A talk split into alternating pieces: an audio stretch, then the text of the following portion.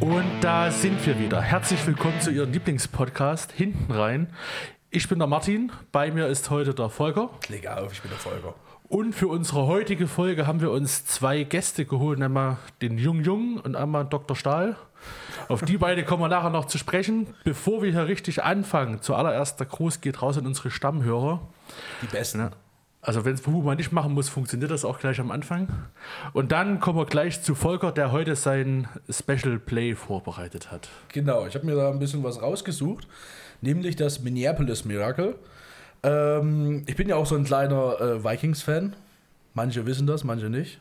Jedenfalls war ich bei diesem Spielzug sogar live dabei, im Fernseher jedenfalls. Und ja, fangen wir mal an. Ich erzähle ein bisschen was, wie das quasi davor war oder was es genau ist und was genau da später passiert ist. Also das ähm, Spiel war gegen die Minnesota Vikings. Er war die Minnesota Vikings spielten quasi gegen die New Orleans Saints in Minneapolis und das in der Saison 2017. Das war das Divisional Round Playoff Spiel. Genau, und dieses Spielzug, das, das was halt entscheidend da war, äh, war, war das letzte Spielzug und der entscheidende Spielzug. Genau, da gehen wir mal rein in, die, in das Spiel. Bis zur Halbzeit haben die Vikings relativ gut gespielt. Sie standen 17 äh, zu 0 und sind quasi mit einer großen Führung in die Halbzeit gegangen. Jedoch, was man aus der Saison auch äh, weiß, die Vikings lassen dann in der zweiten Hälfte eigentlich schnell nach. Deswegen konnten dann, leider war das wirklich so. Nachlassen können sie, ja. Deswegen, ähm, ja, in der zweiten Hälfte konnten die Saints ziemlich äh, schnell aufholen. Und 25 Sekunden vor Schluss äh, konnten die Saints mit einem Field Goal in Führung gehen mit 23 zu 24. Also ziemlich knapp, aber nur noch 25 Sekunden zu spielen. Auch, ne? Wenig. So, die Vikings haben dann quasi den Ball bekommen nach dem Kickoff. Und nach äh, einem erfolgreichen 19-Yard-Pass und dann zwei unverständigen Pässen waren die Vikings dann an der eigenen 39-Yard-Linie. Also 61 Yard entfernt von Field Goal oder von dem Endzone. Und da wollten sie ja nochmal rein. So, nun beginnt es quasi. Wir haben nur noch 10 Sekunden auf der Uhr. Und die Vikings starten einen Spielzug mit dem Namen Buffalo Ride 7 Heaven. Das ist der entscheidende Spielzug gewesen. Da, der, dieser sah quasi vor, dass drei Receiver auf der rechten Seite standen und dort quasi sich bündeln, damit die Deckung der Verteidigung durcheinander gebracht wird. Das, ähm, genau. Und zusätzlich, dass dort ein Spieler bzw. die Spieler in Richtung äh, Außenlinie laufen, damit, wenn man den Ball fängt, sofort die Spur aus angehalten wird, wenn man quasi rausläuft. So war jedenfalls der Plan, damit man quasi noch ein äh, Kickoff, einen schnellen Kickoff, äh, Kickoff sage ich schon, Field Goal, sorry, äh, machen kann. Und tatsächlich hat es funktioniert. Stefan Dix konnte äh, an der rechten Außenlinie den Ball fangen. Und ja, genau, konnten fangen. ich bin gerade ein bisschen raus, sorry. Jedenfalls, genau. Aber ganz in der Nähe war der Verteidiger der Saints, Marcus Williams, der Stefan Dix gerne tackeln wollte. Er wollte die nicht irgendwie nach außen drängen, sondern wirklich tackeln. Hätte er ihn getackelt, wäre die Zeit aus, äh, ausgelaufen und die Vikings hätten keine Zeit mehr gehabt zu, zu punkten. Somit hätten die Saints quasi gewonnen. Das hat er nicht geschafft. Er ist quasi vorbeigesprungen und hat zusätzlich seinen eigenen Mitspieler, nämlich Ken Craw Crawley, äh, zu Fall gebracht. Dadurch konnte Stefan Dix den Ball ohne Probleme fangen und dann ohne Druck in die Endzone rennen. Damit hatten die Vikings dann äh, einen Touchdown erzielt, haben das Spiel mit 29 zu 24 gewonnen. Konsequenz war, dass die Vikings in das NFC Championship Game einzogen und damit quasi die Chance weiterhin bestand, dass sie das erste Team sind, welches äh, den Super Bowl im eigenen Stadion spielen könnten. Das war nämlich damals, ey, das war nämlich damals, äh, äh, wäre in Minneapolis gewesen. Ja, ich fand den richtig geil.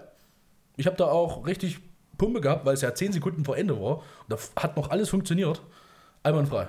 Ich finde geil. Ich finde es schön, dass du dich für solche Spiele begeistern kannst, die sonst keinen interessieren. Frech. Also Minnesota. Ähm, aber um es zusammenzufassen, die Vikings haben quasi das letzte Field Goal verkickt, den PAT. Nein, nicht, äh, nicht verkickt, sondern die sind da, die sind abgekniet. Das, das Problem war in, der, hin, äh, war in der Sache, dass alle schon gefeiert haben und es brauchte sehr viel Zeit, dass jetzt quasi noch alle auf das Spielfeld wieder kamen, um dort den äh, Field Goal zu kicken. Und äh, dort haben sie sich dann entschieden, einfach abzuknien. Okay. Ja. Gut, dann vielen Dank. Schöne Story. Wir wecken unsere Gäste wieder. Guten Morgen. so, also, ich habe sie vorhin kurz vorgestellt: der junge Junge und der Dr. Stahl. Ähm, ohne was zu sagen, wer seid ihr und was macht ihr in unserem Verein? Ja, also Martin hat mich schon vorgestellt. Ich bin der Thomas Junge und bin seit 2009, glaube ich, im Verein, wenn ich mich richtig erinnere. Und habe 2009 quasi auch mit Footballspielen angefangen, hier in der A-Jugend. Habe dann drei Jahre A-Jugend gespielt, 2014 dann in die Herrenmannschaft gewechselt bei den Crusaders, anderthalb, zwei Jahre gespielt. Dort gab es dann jedoch, naja, hat meine Hüfte ein bisschen Probleme gemacht, sodass ich aufhören musste, leider Tackle Football aktiv zu spielen. Und Mit Bin- Kontakt wurde aufgehört. ja. Und bin dann quasi Trainer geworden in unserer neu gegründeten Jugendmannschaft, B-Jugendmannschaft und dort dann weiter als Trainer gewachsen. Und seit jetzt schon fast zehn Jahren aktiver Footballtrainer im Verein. Mensch, du. Und du? Ich bin der, bin der Stefan Karl. Ich äh, bin 2011 zu den Crusaders gekommen, habe meine erste Saison 2011 gespielt, ähm, habe dann hab Running Back gespielt, äh, viele Jahre bis 2018, meine letzte Saison. Ähm, habe dann aber schon nach ein paar Jahren angefangen auch zu coachen als Spielercoach bei den Herren und bin dann 2016 zum ersten Mal so ein bisschen sporadisch zu den Claymores dazugestoßen, ähm, mal mit auszuhelfen als Running Backs Coach. Und 2017 war ich dann ähm, die ganze Saison dabei und seitdem bin ich regelmäßig dabei. Erst als Running Backs Coach und dann, ich glaube, seit 2021 als Offense Coordinator. Und das bin ich jetzt immer noch. Genau, das sind wir schon beim Thema, nämlich heute soll es bei uns um die Chemnitz Claymores gehen, unser B-Jugendteam. Wir haben uns heute die beiden hergeholt, weil das die verantwortlichen Haupttrainer des Teams sind. Der Thomas Head Coach, schon einige Jahre, der Stefan Karl, wie man gerade gehört als Offense Coordinator, die so ein bisschen die Geschicke des Teams leiten. Ihr seid aber nicht alleine zu zweit, sondern habt noch ein paar mehr Kollegen im Team, richtig? Genau, wir haben aktuell ein Training, also ein Stab an Trainern, der acht Trainer umfasst. Das mag jetzt für den einen überraschend klingen, weil das ist schon ein recht guter Betreuungsschlüssel, auch im Jugendfootball. Wir haben schon andere Mannschaften gesehen, da standen vielleicht zwei, drei Trainer an der Seitenlinie. Ähm, aber wir versuchen immer frühzeitig halt andere Jugendspieler mit als Trainer einzubeziehen, A-Jugendspieler, die früher selber mal B-Jugend-Football gespielt haben oder auch Herrenspieler, die auch unsere komplette Palette von B-Jugend über A-Jugend bis zu den Herren durchlaufen haben und selbst ihr als Moderatoren wart ja selber schon B-Jugendtrainer. Beide, sowohl Volker als auch Martin. Dunkle Ähm, Vergangenheit. Ich meine, die, der Trainerstab hat häufig gewechselt, aber wir versuchen das konstant zu halten, um einfach auch eine gute Qualität bieten zu können. Also ich würde sagen, der Trainerstab war lange ziemlich konstant, zumindest bei den Hauptverantwortlichen. Bei den Hauptverantwortlichen, ja, Offense-Coordinator, Defense-Coordinator, ja, das war relativ lang konstant, das stimmt. So die Assistant-Coaches, die haben immer mal gewechselt. genau. Wer sind so die anderen Coaches? Kann du, also habt ihr Beispiele für uns? Ja, ich, also ich finde äh, ganz toll, was du angesprochen hast, dass da ehemalige B-Jugendspieler jetzt mit bei uns sind und unser Running Backs Coach, der Nikolai Lang, der ist da ähm, selber Running Back gewesen und ich kann mich da gut an ihn erinnern, weil ich ihn eben persönlich gecoacht habe und das jetzt selber macht und ich mich da gar nicht mehr kümmern muss. Das ist super schön. Ähm, der Finn ist noch mit dabei, äh, seit letztem Jahr, seit, seit dem letzten Spiel quasi, der, äh, der Niklas mit dabei, der vorher bei uns ähm, eine O-Line gespielt hat, ähm, jetzt bei den Herren ist und jetzt irgendwie wieder Zeit hat mitzumachen. Und das Schöne ist, dass das so ein bisschen, kann man sich als Coach mal ein bisschen ausprobieren, weil man, ja, man kann nicht so viel falsch machen eigentlich. Ne? Das ist nicht alles ganz so bierernst. Bei den Herren ist das ein bisschen schwieriger. Da möchte ich schon ein bisschen was können und wissen, bevor ich da anfange als Coach. In der Jugend ist das, ist das mal noch was anderes. Da kann man das Potenzial aus den Jugendlichen rausholen, ohne dass man jetzt schon super, super lange gecoacht hat. Bei dem aktuellen Trainerstab wollen wir jetzt auch Marvin mal nicht vergessen mitzunennen, der auch ehemals Fleck gespielt hat, dann die B-Jugend kam, A-Jugend, also der spielt schon seit, seit über zehn Jahren Football, ich weiß es gar nicht genau. Ich müsste lügen. Ich vermute, Marvin spielt seit 2010 oder 11. Das ist wirklich lange. Also, und jetzt aktiv quasi bei den Herren seine erste Saison spielt. Also, das zeigt halt auch eine konstante Entwicklung. Und wenn man das mal vergleicht zu anderen Jugendteams, wir haben letztes Jahr ein Scrimmage gehabt gegen, ich glaube, die Nürnberg Rams und die haben ein Trainingslager veranstaltet mit insgesamt zwei bis drei Trainern. Und man, man merkt dann einfach, dass Football eine, eine Sportart ist mit so vielen verschiedenen Positionen, die alle individuell gecoacht werden müssen. Und das funktioniert dann einfach nicht. Auch in der Organisation, das ist extrem schwierig mit so wenig Trainern. Und es braucht einfach diesen großen Trainerstab. Und wie Stefan schon sagte, gerade im B-Jugend-Football kann man sich noch als Coach ein bisschen ausprobieren, weil es eben noch nicht die große Komplexität hat wie dann im Herrenbereich. Ich glaube auch, dass es eher wichtig ist, dass man ein bisschen Sozialkompetenz mitbringt. Ähm, das geht sehr über dem Footballerischen noch. Ähm, genau. Entschuldigung. Muss man gleich rausschneiden. Wir haben, wir haben noch einen, nämlich einen John Will, richtig? Was übernimmt der bei euch? Genau, der John Whirl, der ist ähm, Assistant Coach, also kümmert sich hauptsächlich um die Defensive Backs. Ähm, der ist auch schon, mit dem habe ich damals auch in der A-Jugend zusammengespielt, ist auch schon länger dabei als Assistant Coach. Ähm, und wir haben auch seit diesem Jahr den äh, Christian wieder mit dabei, Coach Hüfte, mhm. der auch, mit dem habe ich auch A-Jugend-Football gespielt. Der war auch früher schon mal Trainer, hat sich dann erst familiär ähm, ein bisschen auf die Familie mehr konzentriert und ist jetzt seit diesem Jahr wieder mit dabei. Dass wir quasi breit aufgestellt sind. Also ein cooler Mix aus jungen Leuten und aus ein bisschen erfahrenen Leuten, das finde ich gut. Vor allem, wir, wir können relativ stolz sein auf uns, äh, auf unsere Vereins- und Jugendarbeit, was das angeht. Da sind wir ganz gut aufgestellt. Wir können ja gleich mal über eure Saison sprechen, die ihr dieses Jahr hattet und sind damit auch gleich wieder fertig, denn wir werden so ein bisschen im Stich gelassen vom Freistaat Sachsen, beziehungsweise vom AVS oder dem ganzen Mitteldeutschen Spielverbund, denn wir sind das einzige B-Jugendteam gewesen, das Neunertecke spielen wollte. Genau, genau. Also das ist leider sehr traurig, dass wir, wenn man sagt, jetzt man nimmt den Osten her, Ostdeutschland insgesamt, dann findet man B-Jugendteams relativ viele in Berlin. Da gibt es die Cobras, die Rebels, die Adler, mhm. Spandau Bulldogs und so weiter und so fort. Da kann man echt viele aufzählen. Mhm. Dann gibt es Dresden, die spielen Elver, Tackle, B-Jugend-Football.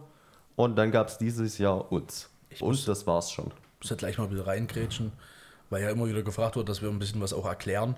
Was bedeutet ein Elfer-Tackle, was bedeutet ein Neuner-Tackle?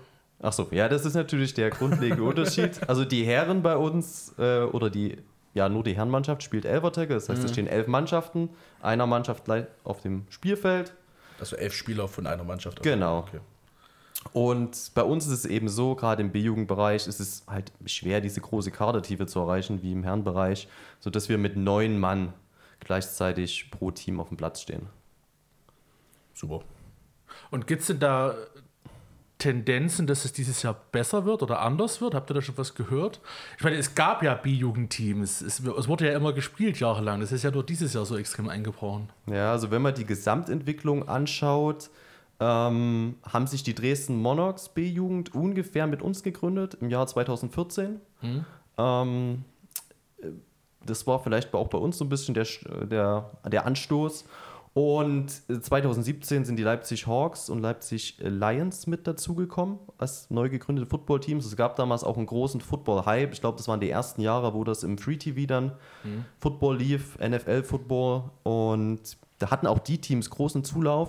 Es hat dann jedoch in den Jahren da drauf, war es immer schwieriger, auch für die Leipziger Teams einen Kader auf die Beine zu stellen. Und jetzt nach Corona hatten die echt große Schwierigkeiten, sodass es eben diese Saison, wenn man überhaupt von Saison sprechen kann, so der Fall war, dass die Lions erst gar kein Team gemeldet haben, die Leipzig Lions, und die Leipzig Hawks zwei Wochen vor unserem eigentlichen Spiel, was hätte stattfinden sollen, zurückgezogen haben, ihr komplettes Team. Okay, das ist sehr bitter. Das ist wirklich sehr schade auch für uns, weil du bereitest dich darauf vor und auf einmal ist deine ganze Saison abgesagt, die eh nur aus zwei Spielen mhm. bestanden hätte. Und wie habt ihr das Ganze kompensiert? Ihr müsst ja eure Jungs und Mädels irgendwie bei Laune halten, oder?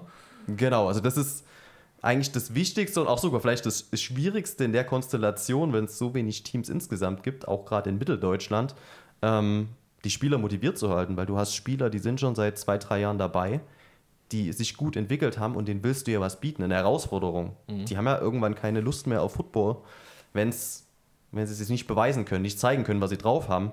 Und dementsprechend haben wir halt alle Hebel in Bewegung gesetzt, um irgendwelche Teams zu finden, die Lust haben, gegen uns ein Freundschaftsspiel zu machen oder ein Scrimmage zu machen. Ähm, Und da sind wir zum einen auf die Nürnberg Rams zugegangen und hatten dort einen sehr guten Austausch und Kontakt. Die hatten auch großes Interesse. In Bayern ist es so, dass die ihre Tackle-Saison im B-Jugend-Football erst im Oktober spielen. Sehr außergewöhnlich. Und im Sommer spielen die nur Flag-Football mit den Jugendlichen. Und dementsprechend hatten die im September ein Trainingslager in Bischofsgrün. Das ist jetzt auch nicht so weit weg von uns. Und wir haben wir gesagt, okay, wir kommen zu euch ins Trainingslager, machen eine Trainingseinheit zusammen vormittags und nachmittags dann ein Scrimmage. So, mal zum, zum Stefan.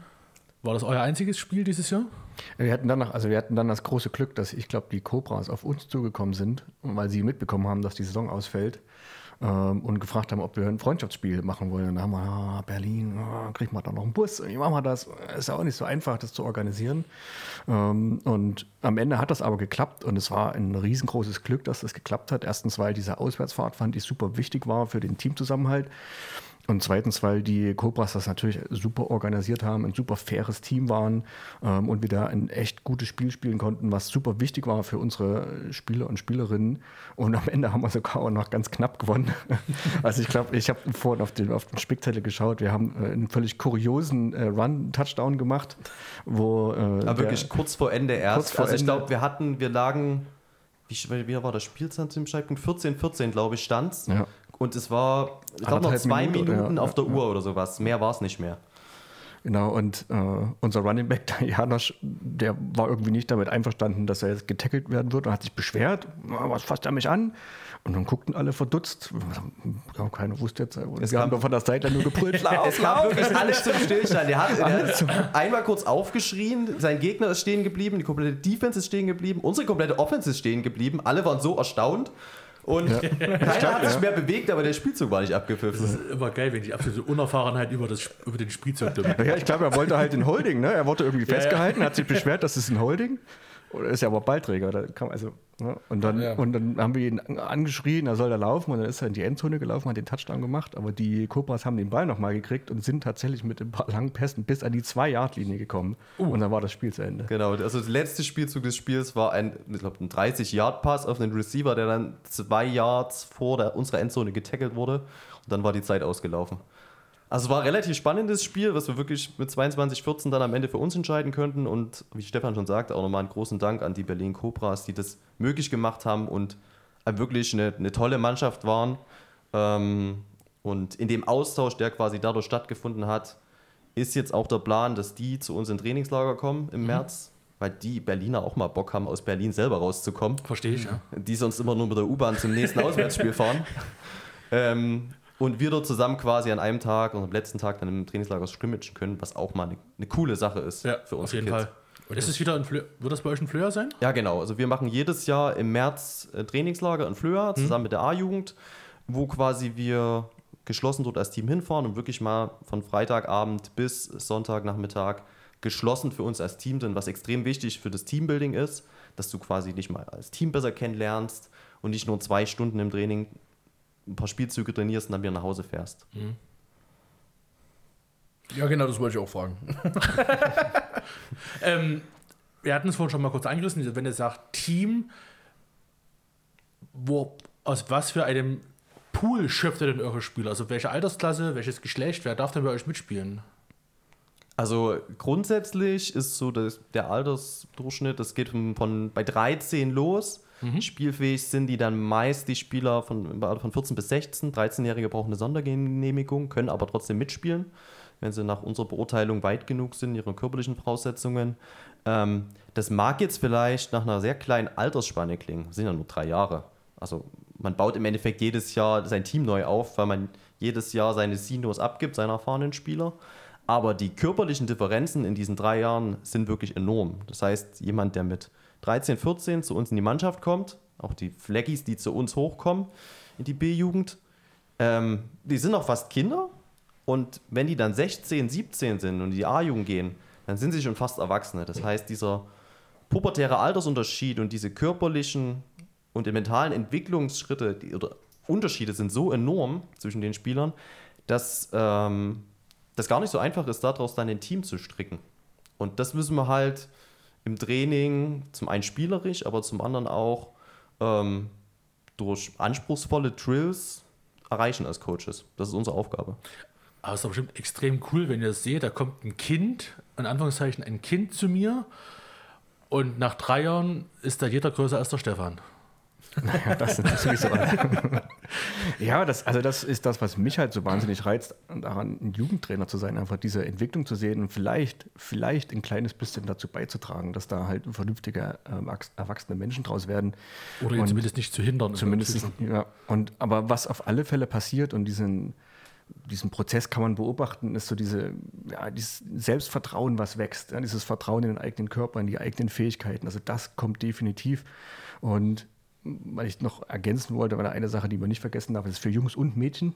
Ja, ja. Ähm, Das ist ganz wichtig und ich habe da allergrößten Respekt vor den Mädels, die da also ja, ganz also massiv in der Unterzahl sind, aber trotzdem dabei sind und diesen Sport spielen wollen. Die dürfen auch ein Jahr länger spielen als die Jungs. Genau. Also es gibt je nach Verband, es wird unterschiedlich gehandhabt, ähm, können die bis 17, beziehungsweise teilweise in Berlin sogar bis 18 spielen. Ein 18-jähriges Mädchen gegen einen 13-jährigen.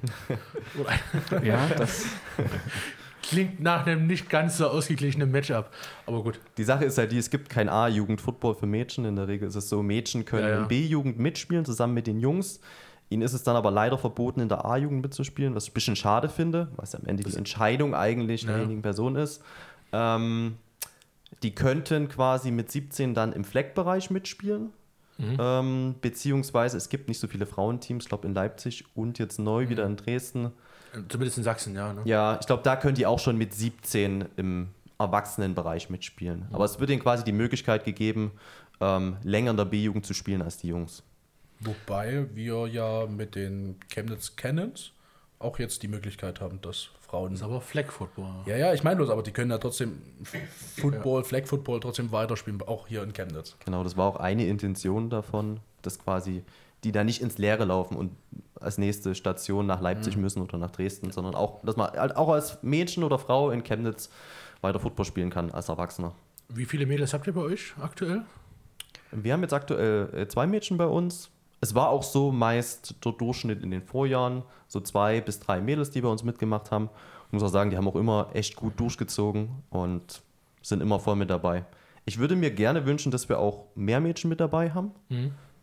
Das ist einfach positiv für die ganze Teamdynamik und wie gesagt, Frauen können auch beweisen, dass sie hart tackeln können, dass sie da mitspielen können mit den Jungs und die stehen eben nichts nach. Wie macht ihr das? Ähm, wir haben von angesprochen, so ein 16-jähriger, fast schon auspubertierter Junge gegen ein 13-jähriges, in Anführungszeichen noch Kind. Wie, wie regelt man das fair im Training und im Spielbetrieb? Also, also da legen wir schon sehr großen Wert drauf, dass diese Matchups, die wir da bilden, wenn es in äh, 1 gegen 1 Drills geht oder so, dass die fair sind. Also wir wählen das dann schon nach Alter oder nach Körpergewicht aus, ähm, so dass es eben dann nicht zu irgendwie sinnlosen Verletzungen kommt. Im Spiel kann das aber halt einfach passieren und da muss man dann als 13-Jähriger die Zähne zusammenbeißen und es trotzdem machen. Und das ist Teil dieses Prozesses der Entwicklung. Also ich kann mir das zutrauen, ich kann das, ich kann dagegen bestehen, ich komme dagegen an. Ich bin vielleicht sogar schneller als der. Der ist größer und schwerer als ich, aber ich bin schneller und so weiter. Das muss man mental einfach ähm, den Jugendlichen vermitteln. Und ich glaube, darin besteht einfach das größte Coaching, dass man natürlich ein bisschen auf die körperlichen Voraussetzungen achtet, aber dass es mental einfach ja, das Bewusstsein dafür geschärft sein muss, dass man das kann. Das kann man lernen. Wenn man sich Mühe gibt, dann ist das alles möglich. Das Schöne ist auch bei uns, wir können über Spielzüge sowie als auch über die Position, die wir den Spielern geben, auch bestimmen, wie viel Kontakt sie quasi im Spiel bekommen. Das heißt, ich kann das ganz gut regeln. Es gibt gewisse Positionen, da gibt es einfach mehr Kontakt, da macht man mehr Tackles und es gibt Positionen, da ist man mehr Ballverteidiger oder Ballempfänger und kriegt ein bisschen weniger Kontakt. Das kann man gut steuern. Und es ist auch im B-Jugend-Football so, auch die gegnerischen Mannschaften. Wir machen das, weil wir den Kids Spaß am Spiel vermitteln wollen. Und da soll keiner nach Hause gehen und keinen Bock mehr auf Football haben, weil er äh, nur noch Schmerzen hat oder ähnliches, sondern es soll wirklich der Spaß im Vordergrund stehen.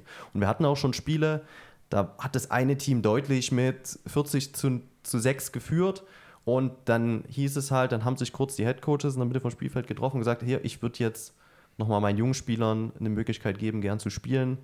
Könnt ihr da ein bisschen drauf aufpassen, dass ihr vielleicht auch eure jüngeren Spieler mit reinbringt. Das heißt, das ist auch ein Miteinander. Der Teams. Und auch wir versuchen auch als Schiedsrichter oder Schiedsrichter versuchen auch darauf zu achten, quasi das zu reglementieren. Und der Kontakt ist auch noch nicht so hart wie im Herrenbereich. Man hat es zum Beispiel auch gesehen, unser, unser Quarterback, der Darian, der ist nicht besonders groß und nicht besonders schwer, der ist flink, kann gut ausweichen.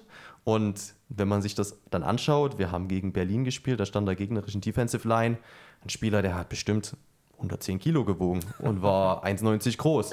Klassischer 13-Jähriger. oder? Klassischer 13-Jähriger. Und Aus äh, selbst wenn die den äh, Darian erwischt haben, die haben den nicht sonst wie hart umgehittet. Also das ist auch noch äh, eine andere Art von Kontakt im B-Jugend. Das ist noch nicht das Level wie im Herrenbereich. Auch eine schöne Anekdote, als wir 2015 unsere erste Saison gespielt haben. Unser allererstes Heimspiel mit der B-Jugend hier auf der Usti haben wir gegen die Berlin Adler gespielt. Also es ist schon ein großer Name im deutschen Football. Die spielen erste Liga, Bundesliga mit den Herren. Die Bustüren haben sich geöffnet und da stieg so ein großer 150 Kilo, 2 Meter Hühner aus dem Bus aus und du dachtest dir, was haben die im Berliner Grundwasser?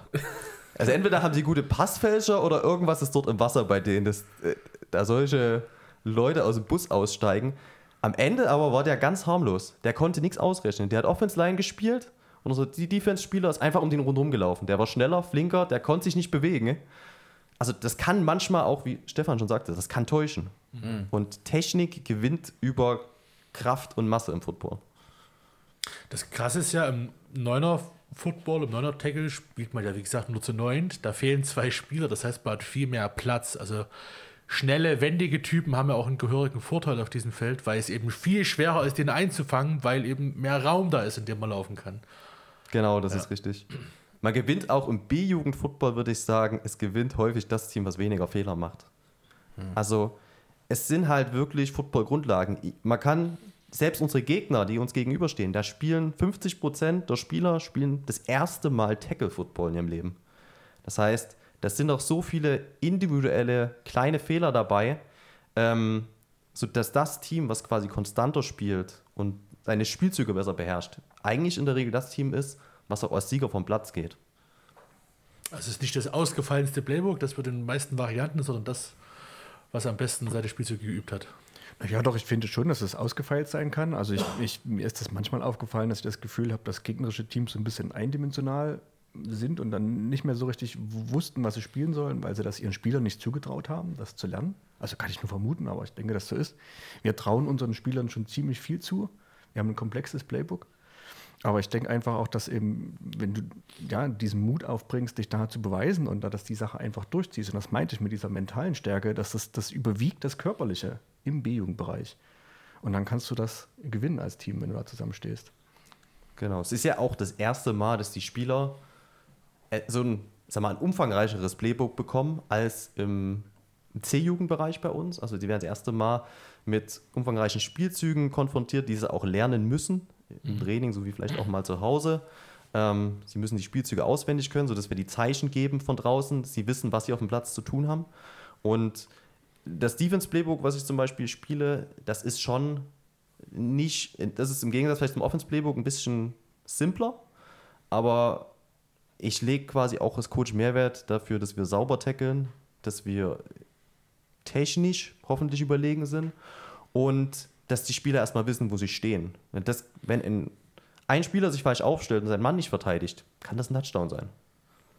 Und ich habe auch schon andere Teams erlebt, wo ich das Gefühl hatte, die haben viel zu viel in einem kurzen Zeitraum ihrem Team abverlangt. Die haben dann teilweise nicht verstanden, was sie zu tun haben. Du hast gesehen, die Spieler standen falsch, haben sich falsch bewegt, haben dadurch Strafen natürlich erzeugt und haben sich selber dadurch ihre Spielzüge kaputt gemacht. Das ist auch unglaublich komplex. Also wer Football kennt, der weiß, dass das Regelwerk ja gigantisch ist.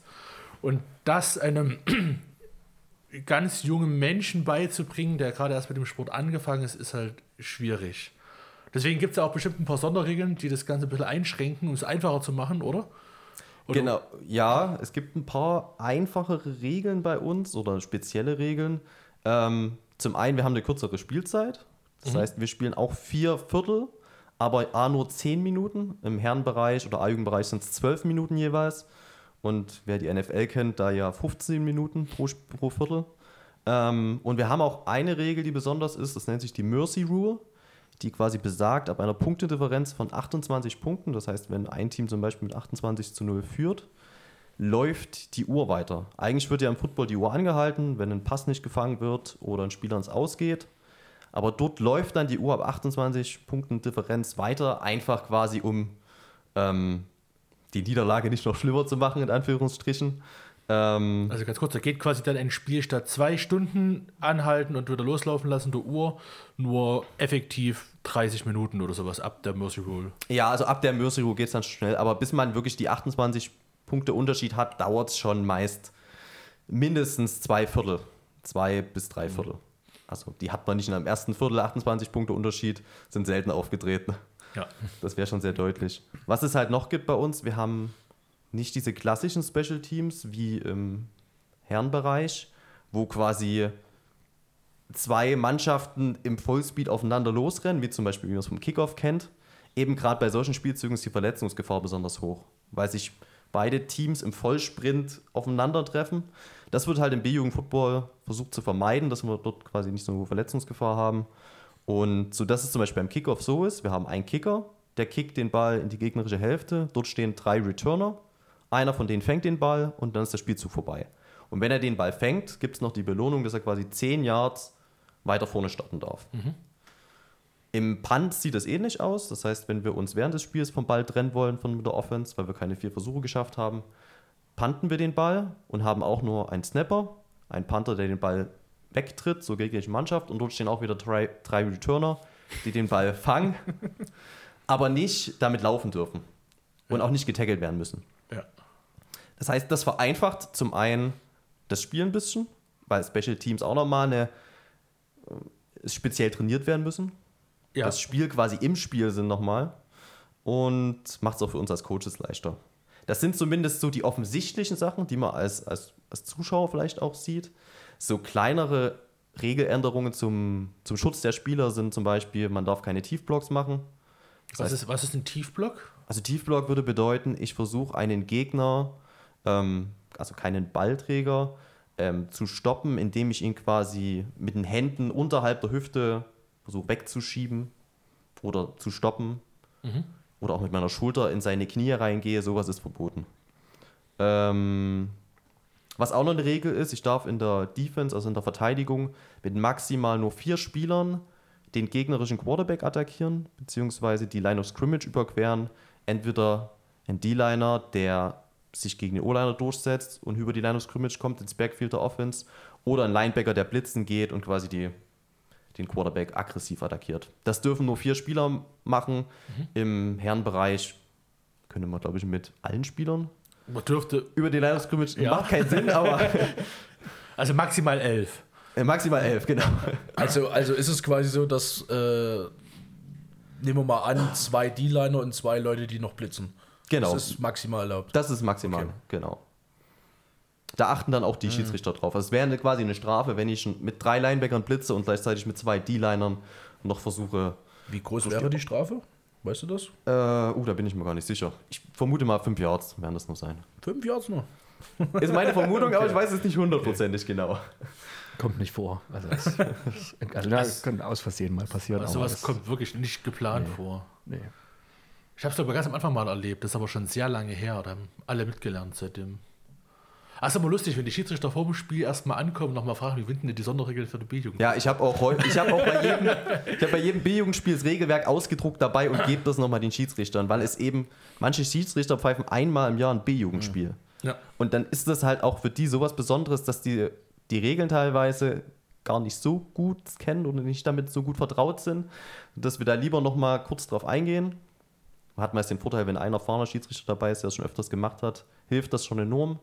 Ähm, aber die sind auch, drücken auch im B-Jugendbereich häufig noch ein Auge zu. Zum Beispiel, wenn ein Spieler häufiger mal zu weit vorne steht in der Offense, dann wird dem, gehen zum Spieler hin, sagen dem das hier, du musst ein Stück zurück und werden wahrscheinlich erst nach dem zweiten oder dritten Mal die Flagge wirklich werfen. Und Es Ja. geht auch darum, dass die Spieler was lernen und man nicht die sofort dafür bestraft, dass sie jetzt dort einen Fehler gemacht haben, wenn er nicht so offensichtlich ist. Also im Grunde genommen sind die meisten Regeln auch dafür da, um auch zu verhindern, dass man seine körperliche Stärke ein bisschen ausnutzen kann. Man darf ja auch nicht unendlich viele Leute pullen lassen gehen, oder? Ja, also das, das darf nur einer. Ne? Richtig, Einer genau. um Pullen gehen. ähm, es bietet sich auch gar nicht an, mit mehr Leuten Pullen zu gehen, weil die zwei Leute, die da fehlen im Neuner Tackle, das sind ja zwei O-Liner. Ja, Könnte, Genau, könnte man zum sagen. Beispiel. Also sind- fehlen zwei Tackle. Die beiden Draußen, Tackles ja. fehlen. Könntest du einen Tight hinstellen. In der aller Regel spielt man mit drei O-Linern. Mhm. Ja, vielleicht gibt es noch einen Tight End. Und wenn da zwei Leute pullen gehen, dann steht da gar keiner mehr. Also deswegen, das bietet sich nicht an. Aber ja, das ist zum Beispiel so, dass alles, also diese Regeln, die Sonderregeln zielen schon sehr auf den Schutz der, der Jugendlichen ab. Ansonsten bei Snaps, wenn der Ball fliegt, also Shotgun-Snaps ist alles ganz normal, aber Andersender, ist da was anders? Na, bei Undercenter ist es so, das ist auch interessant, dass du die Frage stellst, weil wir hatten gerade vor zwei Stunden hatten wir Theorietraining online mit meinen Spielern, wo ich quasi auch die Grundlagen, die wir jetzt hier erklären, versuche meinen Spielern beizubringen, mit Videos und Bildmaterial und ähnlichem, auch mit dem kleinen Quiz. Ui. Und da hatten wir auch eine Quizfrage am Ende dabei, ähm, wo es darum ging, in welcher Spielsituation quasi der Spielzug zu Ende ist oder nicht. Und bei diesen Under-Center-Snaps, wo quasi der Quarterback mit seinen Händen unter dem Pups vom Center ist und direkt aus der Hand des Centers den Ball in seine Hand bekommt. Und wenn er die jetzt beim Herrenbereich fallen lassen würde, den Ball, würde der Spielzug weitergehen. Das ist wie ein Fumble, ganz normaler Ballverlust, darf sich jeder draufstürzen. B-Jugendbereich ist es so, wir wollen die Spieler schützen, da entsteht ja ein riesen Gemenge und ein riesen Tumult um diesen Ball, ähm, dass dieser Under-Center-Snap quasi ähm, der Spielzug vorbei ist, sobald er dort zu Boden fällt. Ja. Okay. Und bei einem äh, normalen Snap, wenn der jetzt quasi zu, also hoch geht, also über, zu, über den Quarterback geht, also zu hoch gesnappt wird Zum- oder auch zu tief. Du meinst quasi aus der Shotgun, wo Ja, der genau. Quarterback fünf Yards hinter dem Center steht, das wäre ein ganz normales ähm, freier Ball, der, auf den darf jeder drauf. Hatten wir auch schon oft genug. Also wir hatten Spiele, da haben wir so oft den, den Quarterback übersnappt. Da kriegt man graue Haare an der Seitenlinie als Trainer. Ja, ist schon, ist schon schwierig, finde ich. Ja, du bist ja selber Center, du kennst ja, Ja, die, aber ich habe eine gute Situation. Quote, eine sehr gute Quote. Aber. Das ist die Schwachstelle unserer O-Line in der Folge. Frech, das ist bodenlos und frech. Ja, mal gucken, wann das nächste Spiel durchspielt. Folge. Ah, Das ist ja wirklich. Das ist, ich habe mich einmal, zum ersten Mal in dem Spiel verletzt. Und Das stimmt nicht. Doch. Erfurt? Ja, Erfurt? Ja, vor fünf Jahren. War das Erfurt? Ja. Ja, aber da Kann ich mich gerade erinnern, wie du habe ich schon ein bisschen geweint. Da habe ich schon ein bisschen geweint. Das war schon. Da habe ich meinen kleinen Finger mir ausgegoogelt. Da war wieder drin, hätte es auch noch machen können. Ja, aber das war trotzdem schwierig. Nee, da. das war an der, an der Snap-Hand, das war echt blöd. Okay. Gut, dann machen wir weiter hier im Thema. Ähm, ihr hattet vorhin gesagt, ihr habt gegen, wer war bei den Copas waren es, ne? Das Testspiel. Die sind kurz vor der oder vor eurer Endzone dann zum Stoppen gekommen, da war das Spiel vorbei. Ich kann mich daran erinnern, dass ihr schon mal so ein Spiel hattet, was ähnlich knapp war, nämlich gegen die Dresden Monarchs. Das Ding habt ihr gewonnen, so viel kann ich sagen. Auch das war. Äh, okay, erzählt ihr. Also, ich, ich weiß es ja nicht mehr. Warst Let, letzter Sieg Dresden Monarchs. Ich glaube, das war. Was muss ich meine schlauen Zettel hier gucken? Der Thomas hat noch schnell das Internet ausgedruckt. Ja, nee, ich habe ich hab heute früh noch Also einen? Steffen Thiele, unseren Teamfotograf, der bei fast jedem Spiel, bei jeder Mannschaft immer dabei ist und Fotos macht, noch heute früh behelligt, dass er mir doch hoffentlich mal alle Spielergebnisse aus den letzten Jahren raussuchen kann und das hat er auch gemacht. Das ist unser, unser. Pressesprecher, nicht Unser einfach nur der Pressesprecher, Fotograf. genau. ähm, ja, dieses glorreiche Spiel gegen die Dresden Monarchs, das, wann hat das stattgefunden? Ich glaube, das 2020, das war war 2000, 2020. Ja, genau. Corona, ne? Ja. Genau, das war Corona. Wir hatten quasi äh, einen riesen Kader zu der Zeit. Ich glaube, einen Kader von fast 39 Spielern aus der Vor nee, in der Vorsaison hatten wir 39 von Spieler. 39 Spielern und auch in dem Jahr 2020 dann über 30 Spieler am Kader. Ähm, ganz kurz, wie viel habt ihr jetzt? jetzt aktuell haben wir einen Kader, also der Chemnitz Lemos von 22. Okay. Wir haben einen recht guten Zuwachs. Wir haben acht Spieler aus der C-Jugend dazu bekommen, haben nur drei abgegeben an die A-Jugend. Das wäre recht stabil jetzt mit 22 Spielern sind. Hm. Genau, damals sah es noch ein bisschen anders aus. Mit über 30 Spielern haben wir uns auf die Saison gefreut und dann auf einmal mit dem März schlug der Corona-Lockdown ein und alles war zu. Kein Training, alles dicht. Die Saison erstmal Online-Training nur gemacht über, über den, ich glaube, Mai, Juni, Juli, bis Wie- man dann wie wirklich man- wieder rausgehen konnte. Wie Online-Fitness-Training. kann man sich das ja. vorstellen? Online-Training? Wie Ähm, äh, ich quasi als Trainer tanze vor meinem Computerbildschirm rum, So. Für ein paar Liegestütze vor und andere Sportübungen und Koordinationsübungen und hoffe, dass der Rest mitmacht, der seine Kamera aus hat. Vielleicht haben die sich auch alle nur einen abgelacht, wie der Wahrscheinlich. Coach da vor der Kamera rumtanzt. Oh, schön. Ähm, Hast du das auch noch als Filmmaterial? nee, Gott sei Dank Oh, nicht. schade. Aber die Spieler haben es. Vielleicht kriegst du irgendwann zu sehen. ähm, und dann hat sich quasi der Sächsische Landesverband dann entschieden im September, wo wir endlich wieder dann auch Football-Spiele spielen durften, ähm, einen Ersatzspielbetrieb zu organisieren. Bedeutet quasi, dass alle sächsischen Teams, also wir als Claymores, die Dresden Monarchs, die Leipzig Lions und Leipzig Hawks, quasi ähm, eine Sachsenliga gemacht haben, im September gegeneinander gespielt haben. Da hatten wir quasi drei Spiele. Erst gegen die Hawks, das haben wir solide mit 21-0 gewonnen. Gegen die Leipzig Lions haben wir mit 46-0 gewonnen. Und dann quasi gegen den großen Mitstreiter aus Dresden, ähm, die natürlich auch mit dem Erstligateam eine große Kaderschmiede haben, ähm, sind wir, haben wir auswärts gegen die Dresden Monarchs gespielt. Und man muss dazu sagen, wir hatten die Vorjahre, unser letzter Sieg gegen die Monarchs lag fünf Jahre zurück. im ersten Ich Jahr. glaube oder? 2015, in unserem ersten Jahr als B-Jugend, Ja. haben wir zu Hause ganz knapp 14 zu 12 mit, ich glaube, mit zwei Touchdowns. Mit einer Interception auf alle Fälle. Interception Return Touchdown. Das kann sein und noch einen langen Lauf durch den Running Back ähm, gewonnen. Das lag fünf Jahre her, sonst haben wir die Jahre darauf immer wieder von Dresden Monarchs einen auf den Deckel bekommen. Und in dem Spiel ähm, war es relativ ausgeglichen. Also beide Teams haben guten Football gespielt, haben aber auch ihre Fehler gemacht. Und ganz am Ende konnten wir das dann 30 zu 24 für uns entscheiden und uns quasi für diese Saison den Titel Sachsenmeister geben. Also ich würde fast sagen, dass Den das... haben wir ja immer noch, oder? Ich meine, da haben wir ja alles gewonnen und dann hat keiner mehr spielen wollen. Also sind wir immer noch Sachsenmeister. Wenn man das so auslegen will, kann man das so Finde ich sagen. schon, ja. Ich meine, Dresden Leipzig haben auch einen Sachsenboot oder sich ausgegeben Ja. oder jemanden zu Also wir hatten, wir hatten wirklich viele spannende Spiele mit, den, mit den, unseren Chemnitz Claymores, wo man auch als Fan und Zuschauer ordentlich was geboten bekommen hat und auch die, die Eltern waren auch, auch gerade bei dem Auswärtsspiel, unsere Eltern häufig lauter als die gegnerischen Fans mit Dröten und Pauken und sonst was. Also wie das schon Jackie bei den Fleckies gesagt hat. Ein unglaublicher Support von, der, von draußen. Also muss man sagen, das, was die Berliner im Grundwasser haben, um die Spieler hochzuzüchten, das haben wir den Eltern. Das war früher im Ist Grundwasser. natürlich positiv gemeint in dem Sinne. Unsere Eltern sind krass, ja. Die- Ja, die bringen eine Energie mit, das treibt natürlich auch die Spieler an. Und auch das Spiel gegen die Dresden Monarchs, da stand es, ähm, ich glaube, kurz vor knapp. Ich glaube, wir haben dann in den, im letzten Quarter erst die Führung übernommen. Vorher lagen wir, glaube ich, zurück meistens, auch zur Halbzeit. Und äh, das Spiel hat sich dann auch im letzten Spielzug entschieden. Also Dresden Monarchs stand fünf Yards vor unserer Endzone, unsere Defense war auf dem Platz.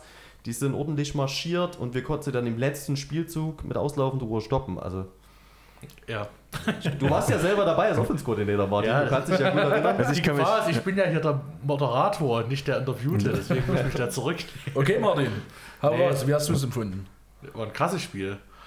Das, ich, du kamst das, zu spät. Das, ja, das, das Lustige ist erstmal, dass diese Sachsenliga, die ausgerufen wurde, war die reguläre Liga, die wir gespielt hätten. Nur halt gegen jeden nur einmal statt zweimal. Das ist schon lustig. Und dann, ja, ich war zu spät. Du Ich warst zu spät. Den warum. ersten Try. Du kamst einfach, wir kamen mit dem Bus, du mit dem Auto, du warst zu spät irgendwie. Ach, da wegen, das war doch im Oktober oder so, ne? da ging es wegen Entbindungstermin.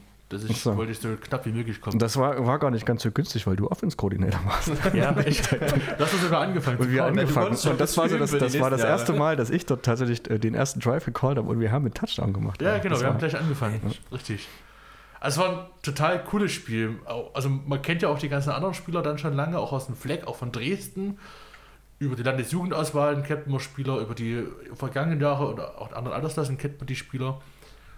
Und der Stefan hat vorhin schon gesagt, mal noch bevor wir aufgenommen haben, der Trend hat eigentlich für uns gesprochen, es war eigentlich nur eine Frage der Zeit, bis wir endlich mal gewinnen. Also wir haben, die Ergebnisse wurden immer knapper. Das Jahr vorher haben wir ganz knapp vor Schluss verloren. Also das war genau andersrum das Momentum. Hier, dem haben wir das plötzlich dann gewonnen, kurz vor Schluss. Es war halt cool. Es war absolut Wahnsinnsgefühl. Wobei man, also man muss ja trotzdem fairerweise dazu sagen, also Dresden hat auch die Backups spielen lassen, auch wenn sie Ja, wussten, ja. dass das Spiel auf der Kippe stand. Ja, das ist im B-Jugend-Football einfach, das gehört sich so, wer im Training ist und wer da kommt, der darf auch spielen, egal wie es steht. Und ich kann mich an, ich kann mich an zwei Sachen erinnern aus dem Spiel, ganz besonders. Das eine war äh, Quarterback-Pull über den Marvin Kreische. den haben wir tausendmal gespielt in diesem Spiel und Dresden hat es nicht geschafft, diesen Spielzug zu stoppen. Also das fand ich über, war überragend von Marvin einfach, was er, also der hat ins Spiel hingelegt. Und ich kann mich erinnern an unsere äh, Lien. Ja. Äh, äh, der Mädels bei uns im Team, eine ganz stille und so eine ruhige, die hat ihr Ding gemacht, die war immer im Training, die war ganz Jetzt still. die Freundin von Marvin. Ne? Jetzt die Freundin von Psch. Und die, die hat Cornerback gespielt im Spiel und da kam irgendein Dresdner Spieler, der hat den Ball auf die zu und er ist einfach an ihr zerschellt. Ja. Das war, Also der ist so sie, war selber, die war selber komplett perplex. was Ja, passiert ist. das? Aber die war, die, war, die war mindestens einen Meter größer nach dem Spiel. Das ist da das Schöne, wenn man das erleben kann, dass das, dass das geht. Also, dass man eben nicht da unterlegen ist, sondern dass sowas passieren kann. Aber man kennt es ja manchmal als, als Team, dass man so Angstgegner hat. Und Dresden war halt auch schon aus dem Flex so gewachsen. Wir haben immer verloren gegen die. Dresden war jahrelang ungeschlagen. Also die Spieler, die kannten, verlieren nicht. Die haben, solange die gespielt haben, haben die im Fleck immer gewonnen, die haben in der B-Jugend immer gewonnen. Und das war das erste Mal, dass die verloren haben gegen uns. Entsprechend war dann auch die Stimmung in Dresden so, aber für uns war das halt gigantisch. Also es war wirklich Ja. ein richtig, richtig tolles Erlebnis. Das Bild vom Scoreboard ist auch heute noch Titelbild der Coaches-Gruppe bei WhatsApp. Ja. Da werden wir noch ewig davon zehren von diesem Spiel. Weißt du noch das Datum genau? Das genaue Datum, warte, da muss ich nachgucken. Ähm, das wird. Warte, irgendwie- Anfang Oktober muss das gewesen sein.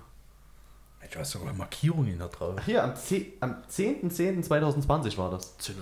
Hm? 10.10. Schön. Nein, es war wirklich, das war kurz vor der Geburt meines Sohnes, deswegen war ich zu spät. Okay, na gut. Ja. Dir sei verziehen. Habt ihr denn noch andere Geschichten, wo ihr sagt, daran erinnere ich mich besonders gerne? Ähm, vielleicht nicht direkt Geschichten, aber die Entwicklung, die man quasi auch selber als Coach gemacht hat in der ganzen Zeit. Also, ich habe ja nicht das B-Jugendteam von Anfang an als Head Coach angeführt, sondern als ich 2015 dazugestoßen bin, weil ich quasi selber nicht mehr spielen konnte, war ich erstmal nur Assistant Coach in der Defense. Habe dann ab 2016 das Ruder übernommen, weil anfangs hat Coach Mike, der damalige A-Jugend-Head Coach, ähm, Ombre, unser Jugendteammanager und Jan Schlossauer, unser jetziger Head Coach aus der A-Jugend, das Team mitgeleitet parallel zur A-Jugend. Das ging natürlich nicht. Und als ich dann 2016 quasi übernommen habe, musste man selber erstmal seine Erfahrungen sammeln, wie man mit so einem Team umgeht, wie man die gerade auch diese Altersgruppe erreichen kann nach dem Spiel und vor dem Spiel. Und da hat man auch einiges an Lehrgeld bezahlt 2016, als wir haben wir gegen Berlin gespielt und glaube von unseren ganzen Spielen, die wir da gespielt haben, haben wir nur ein einziges gewinnen können zu Hause. Das war natürlich auch ein Highlight innerhalb der Saison, dass du dieses Heimspiel für dich entscheiden konntest und die anderen Spiele kriegst du teilweise 40 Punkte um die Ohren gehauen von deinem Gegner. Und selber hast du keine gemacht. Und das ist auch ein Entwicklungsprozess, wo man dann selber dran wachsen muss als Trainer. Das ist so irgendwie so eine Eigenart. Also gefühlt gibt es in der B-Jugend selten knappe Ergebnisse. Man verliert oder gewinnt meistens hoch. Also es gibt meistens wirklich einen klaren Trend und es ist so ein 24-30 ist eher die Seltenheit oder ein 23-24, was auch immer. Das Also es gibt halt ein unglaubliches Big Play-Potenzial. Das ist Ja. halt einfach so. Und das passiert, das macht das super reizvoll, finde ich. Also es kann ein Spiel innerhalb von Minuten kippen, man kann hinten liegen und durch zwei Big Plays liegt man auf einmal vorn. Ähm, ich kann mich an einen Spielzug, das war vor zwei Jahren, erinnern hier zu Hause, war Vierter und 25 und wir lagen hinten. Wir mussten quasi dieses Down umwandeln. Und Vierter und Vierter und 25. Wir Was mussten heißt nur die Vikings, oder? wir waren, Ja, wir ja, waren im ja. vierten Versuch, wir lagen mehr als drei Punkte hinten, also wir hätten nicht kicken, Field Goal kicken können oder irgendwas und wir mussten dieses Down, mal dieses, dieses First Down machen und wir haben einen, einen Fullback-Lauf gecallt.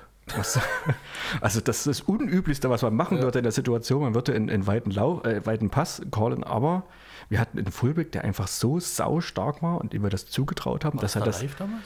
Nein, das war der äh, Bela. Der Bela. Ähm, und der hat das Ding, der hat da mit einer Aggressivität und Wut, der hat sich da durchgepflügt, da hingen Leute an ihm dran und die Beine bewegten sich immer noch und immer noch und er machte das First Down und er hat sogar den Touchdown noch gemacht und wir konnten das Spiel gewinnen. Also dieses das Big Play Potenzial das, also in Situationen, in denen man auch nicht damit rechnet, dass das passiert, ist echt enorm. Und ansonsten ist es halt einfach so, dass das sich jedes Jahr ändert. Ne? Also nur weil ich dieses Jahr stark bin, heißt das nicht, dass ich das nächstes Jahr auch noch bin. Und ich gebe ja meine Seniors, meine besten Spieler alle ab und kriege von unten ja, im besten Fall Flagspieler, aber im, im durchschnittlichen Fall einfach Spieler, die noch nie gespielt haben und fangen von vorne an. Und das heißt quasi nichts. Also es geht in jeder Saison von vorne los und jedes Team hat die Chance, ähm, super stark zu sein und jedes Team kann auch mal eine schlechte Saison erwischen. Und jeder kann dort auch gefühlt fast jeden schlagen. Also gerade in unserer ersten Saison 2015, unser erstes Spiel, ähm, haben wir gegen Dresden Monarchs deutlich verloren, 27-0. Unser erstes Heimspiel, was dann quasi stattgefunden hat, war eben gegen die Berlin Adler. Mhm. Und Berlin Adler sind einfach ein großer Name im deutschen Football. Und da ist natürlich schon ein großer Respekt da. Und wir konnten, haben das Spiel zwar verloren, aber nur 21 zu 24. Also wirklich ganz knapp. Wir haben dort eine, ein super Spiel abgeliefert, haben uns bewiesen und haben auch uns, sag ich mal, Respekt gegenüber den Berlinern erarbeitet. Ich glaube, da haben die selber nicht mitgerechnet. Und so kann das Momentum halt hin und her schlagen im Football. Und da waren schon ein paar Knüllerspiele dabei. Auch das eine Spiel, ich glaube 2017 muss das gewesen sein, wo wir auch gegen die Leipzig Hawks hinten lagen und glaube auch nur noch eine Minute auf der Uhr. Wir standen mit dem Rücken zur Wand an der eigenen Endzone, hatten fast 90 Yards zu überbrücken und mit einem Lauf, ich weiß gar nicht mehr, was das genau war, eine Round vom Receiver oder sowas, sind wir dann über das ganze Spielfeld gelaufen, 90 Yards in einem Spielzug, das ganze Team an der Seitenlinie hat getobt, Riesenbegeisterung. Also das sind Momente, die treiben auch ein Team und auch die Coaches extrem nach vorne. Kann man extrem viel Energie mit den Rest der Saison mitnehmen.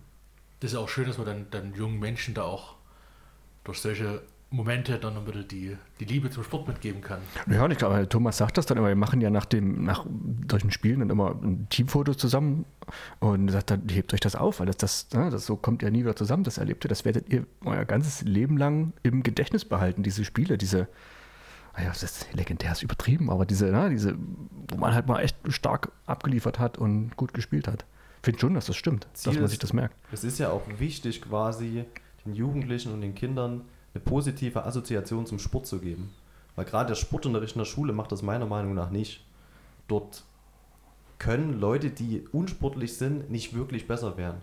Und hier ist bei uns, es wird jeder aufgenommen, es kann jeder zum Training kommen, egal welche Hautfarbe, egal ob er dick ist, ob er dünn ist, ob er langsam ist, ob er schnell ist, ist vollkommen egal, darauf legen wir überhaupt keinen Wert sondern wer zum Training kommt und Bock hat, Football zu spielen, ist dabei. Und wir vermitteln die Grundlagen.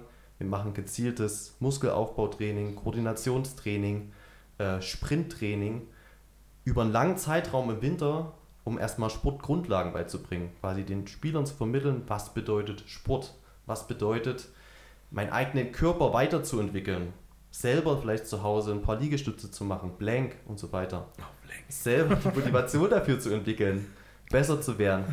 Ist das, wo der Bauch auf dem, äh, auf dem Boden aufliegt, Volker? Genau, ich weiß. Weil am Ende, so ich, kann mir, ich, ich, kann mir so am Ende einen Helm aufsetzen und ein Schulterpad anziehen, aber das schützt mich nicht unbedingt vor Kontakt, sondern ich brauche Rumpfmuskulatur, ich brauche einen stabilen Körper. Sonst falle ich dazu haben wir so ein, zusammen wie so ein Kartenhaus, wenn ein anderer Spieler in mich reinläuft. Und einfach positive Momente den Spielern mitzugeben im Zusammenhang mit Sport. Einfach, dass die für den Rest des Lebens hoffentlich was dazulernen. Sachen wie Teamgeist, Zusammenhalt, sich für jemanden einzusetzen. Ähm, das ist uns wichtig. Und ich glaube, das ist sogar wichtiger als die Siege, die wir auf dem Platz erzielen können und die Punkte, die wir machen. Ich finde das total spannend. Also ich habe es auch schon ein paar Jahre gemacht. Ähm, so über die Altersklassen weg, das verändert sich extrem. Also so Erwachsene ist, zu motivieren ist manchmal wirklich schwierig. A-Jugend ist wahrscheinlich am schwierigsten. Das sind Spätpubertierende, die erste Freundin haben, vielleicht gerade bei der Ausbildung anfangen und merken, oh, es ist gar nicht so einfach, alles zu schaffen. Es geht. Aber gerade wenn du so, so total begeisterungsfähige Kinder hast und dann junge, junge Jugendliche, das macht wirklich extrem viel Spaß. Und jetzt nochmal Aufruf an die anderen Vereine, die sollen sich bitte mal aufraffen und wieder eine B-Jugend ins Leben rufen. Das dürfen auch gerne Sachsen-Anhalt oder Thüringen machen. Mhm. Die haben ja auch keine B-Jugend-Teams. Mal gucken, also Leipzig Lions, die wollten die zweite Liga aufsteigen, die haben hoffentlich den Ehrgeiz, meine B-Jugend rauszubringen. Und die Leipzig Hawks spielen mit uns, die haben jetzt aber mit Mike Schallow einen neuen sportlichen Leiter, der hat gesagt, der will wieder mehr Wert auf die Jugend legen. Das ist schön. Mal gucken. Also ich hoffe, dass ihr wieder Spiele habt, auch dann in Sachsen oder im Mitteldeutschen Spielverbund, wo dich wieder nach Bayern müsst oder nach Berlin. Ja, solange es in Sachsen nicht viel geht, müssen wir halt andere Optionen in Erwägung ziehen, die dann halt ein bisschen weiter weg sind. Aber wir haben gezeigt, dass wir auch also 2015 und 16, dass wir auch in Berlin mitspielen können. Ansonsten könnt ihr einfach nochmal Dresden wegklatschen. Also, Mehrmals. Ah ja, ich meine, wenn man Elfer spielen könnte, na, wenn der Kader das hergibt, klar, warum ja. nicht? Also, dass Dresden natürlich kein Neuner spielt, ist ja völlig logisch. Also, die haben ja so, so einen großen Kader, die müssen das haben- nicht. ja, also meistens fehlt es halt in der Line. Also die, was man so, die meisten wollen keine dicken Jungs haben in der, im Sport. Wir wollen dicke Jungs haben und haben zu wenig. Ich glaube, wir haben sogar gerade recht viele dicke Jungs aktuell. Jetzt dieses Jahr ist echt Also, krass. nee, wir wollen nicht von dick sprechen, das ist ein bisschen. Das ist ein krä- kräftig. Warum? Also, Im Fußball ist das ein Kompliment. Ach so, Das stimmt. Ja, okay. Ist das so, Volker? ja, ja wirklich. Okay. Also dick ist es gleich Also- wie schön und gut aussehen. In der Line ist es eine. Beleidigung, wenn man dich sagt, ja, du bist aber ganz schön dünn geworden. ist wirklich so. Wir hatten es auch schon andersrum. Bei uns haben Spieler schon. Niklas Kranz zum Beispiel, er hat als Cornerback angefangen. Der Ja, ja, der ist, der ist ein bisschen. äh, ja. kam dann äh, nach der Herbstpause wieder und haben so, okay, jetzt, jetzt spielst du Line. Ja, aber jetzt ist es wieder, wieder zurück, ne? Ach so, Ja, ist jetzt, jetzt ist er bei den Herren und jetzt geht es wieder ein wie bisschen so ein zurück. Jojo-Effekt. Das finde ich nicht gut. Ihr müsst ihm mal ein bisschen futtern, dann müsst ihr mal essen gehen, Volker. Oder bringt ihm halt ein Hackepeter, Hackepeterbrötchen mit zum Training. Ne? Ist egal woher, muss nicht aus Gelenau sein. Das, ich kaufe nur einen Gelenau ein.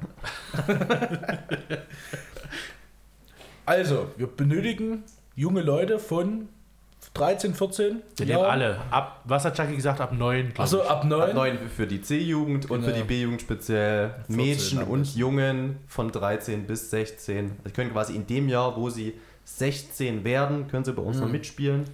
Ähm, gerne zu uns kommen, ausprobieren und auch wenn man überhaupt noch keine Vorerfahrung, auch sportliche Vorerfahrungen hat, ist kein Problem. Wir vermitteln alle Grundlagen und B-Jugend ist das perfekte Alter, um in den Tackle-Football einzusteigen. Ja. Wie läuft es allgemein mit dem Übergang von Fleck zu B-Jugend bei euch? Ist es, wird das gut angenommen und wahrgenommen von den Spielern oder habt ihr da Verluste? Also das, dieses Jahr lief das extrem gut. Da gab es ein paar Zweifler, ah, traue ich mir das zu, will ich tackle? Und die sind aber alle hochgekommen, also das fand ich erstaunlich. Und wir geben uns da aber auch Mühe zusammen mit den Flag-Coaches, dass wir dann schon mal so gemeinsame Trainings vorher machen, dass die Spieler sich kennenlernen. Es ist auch manchmal ein bisschen einfacher, da sind ja schon, der ist ja der vorherige Flag-Jahrgang ja schon da. Und dieses Jahr ist sogar so, dass einige B-Jugendspieler Coaches bei den Flags sind. Und das macht die Hürde, das macht also die Hürde noch mal ein Stück niedriger, dann ähm, das Team zu wechseln. Ich glaube, das ist halt eher so eine, ah ja, da sind ja dann andere Jugendliche und dann, dann traue ich mich da nicht hoch, aber das hat dieses Jahr gut geklappt und ich denke, das ist der Weg vorwärts und mit der A-Jugend machen wir das ganz genauso, dass wir gemeinsame Trainings machen, dass man eben da das Team schon mal kennenlernt und dann keine Hemmungen hat, dann nach oben als Senior in die äh, nächste Spielklasse zu gehen. Hatten wir jetzt diese, diese Saison Ja, oft gehabt, dass wir dann zusammengegangen sind. Meistens war es dann so, dass äh, eine, also die, die B-Jugend dann Offense gespielt haben, wir haben die Defense gestellt, beziehungsweise dann auch andersrum. Oder auch gemixt, hat man glaube ich auch schon ein paar Mal hat man auch schon, ja. Ja. Und ist eine schöne Gelegenheit, Genau. auch nochmal gegen ältere Spieler zu spielen. ne? Ja. Was, so- das Das haben wir schon übrigens das aus. erste Mal gemacht in diesem Corona-Jahr, als wir auch Dresden geschlagen haben. Dort hatten wir so viele B-Jugendliche, aber nicht genug, um 11 gegen 11 spielen zu können, dass wir die A-Jugend gefragt haben und haben gegen die gespielt im Training. Ja, ich finde das super sinnvoll, weil man halt mal einen anderen Gegner sieht. Wenn man immer nur gegen sich selbst spielt, gegen die eigene Defense, das, das wird ja langweilig. Ja. Ja, ich meine, das, so ist das, aber das, ist, das Was denn? macht viel langsam. Müssen wir, ne? An der Zeit, der Abend ist jung. Ich will ja nicht unterbrechen, aber wir sind genau auf einer Stunde. Der Techniker sagt das jedenfalls. Der Techniker, der, Der baut ja Techniker. ein Lego. Der ist Er hat ja aktuell ein kleines Schweinchen auf dem Pulli. Das finde ich wunderschön. Kann ich noch ein paar letzte Ja, Worte genau, das wollte ich gerade eben sagen. Ja, haut mal ein paar schöne letzte Worte raus. Ja, also was wir in der ganzen Entwicklung, die wir jetzt beschrieben haben, noch gar nicht erwähnt haben, auch noch nicht in den anderen Podcast-Folgen, was mir persönlich noch wichtig wäre, es gibt eine Person, die sollte man im Chemnitzer Jugendfußball definitiv mit erwähnen und auch, sag ich mal, zum Teil würdigen, weil ich glaube, wir würden, wir sind selber, bis auf Stefan, der ist zu alt, alle haben selber alle Jugend gespielt und ich glaube, unsere Jugendabteilungen wird es heute so nicht geben ohne den Ombre, der quasi unsere A-Jugend mitgegründet hat. Der war auch Mitgestalter unserer C-Jugend, war auch Mitgestalter und Mitinitiator der B-Jugend, hat sich um die Jahre lang als Teammanager um all die Jugendteams gekümmert, hat eigene Ressourcen, Zeit, Geld investiert, hat Trikotsätze gekauft, hat hier diesen Bestand an Leihequipment, der auch ganz wichtig ist, für den Jugendfootball mit aufgebaut, hat sich immer bemüht, Gegner zu finden. Wir haben tolle Spiele gemacht mit unseren Jugendteams, auch Freundschaftsspiele gegen die Prag Lions mit AA-Jugend früher, als ich noch gespielt habe. Und ich glaube, diese positive Entwicklung und diesen Prozess, den wir heute sehen können, das Resultat, gibt's, ist auch ein Resultat, weil der Ombre so viel Mühe und Kraft hier investiert hat. Ja, definitiv. Und wir hoffen auch, wir sind ja dran am Ombre, dass der wieder mal aktiver wird. Ein bisschen was hat er ja schon wieder gemacht letztes Jahr. Den haben wir schon öfters mal gesehen. Mal gucken, ob er wieder richtig ins Boot Er ist steigt. häufiger als Zuschauer mit dabei bei Herren- ja. und Jugendspielen und hat letztes Jahr immer fleißig einen Platz gekreidet. Richtig. Das wird schon. Wir kriegen ihn Ombre wieder reingeholt ins, ins Boot. Aktiviert. Ja, also ein großes Dankeschön an, an dich, Ombre, wenn du das hörst. Ansonsten äh, vielen, vielen Dank für eure Zeit. Hat mir sehr gut gefallen, nochmal so in diesen Erinnerungen ein bisschen mitschwelgen zu können. Das war wirklich sehr, sehr schön. Also ich kann nur jedem empfehlen, der ein, ein Kind in dem Alter hat, ob C-Jugend, B-Jugend, von mir aus auch A-Jugend und Herren, bringt sie alle vorbei. Aber es ist ein tolles Programm, das die, die beiden auf die Beine gestellt haben. Das macht sehr, sehr viel Spaß und bringt vor allem den Kindern auch sehr, sehr viel. Und dann nochmal an die Leipziger Teams, bitte stellt eine B-Jugend auf. Weil wenn wir 600.000 keine Gegner Einwohner. haben, ist das auch schlecht für uns. ja, also bitte zieht dort mit ordentlich. Genau. Dann, wie macht der Fußball immer High Ciao, ne? Nee, muss man das wirklich machen. Ja, ich, ich mach's. Kann man nicht einfach Tschüss sagen? Dann tschüss. Tschüss.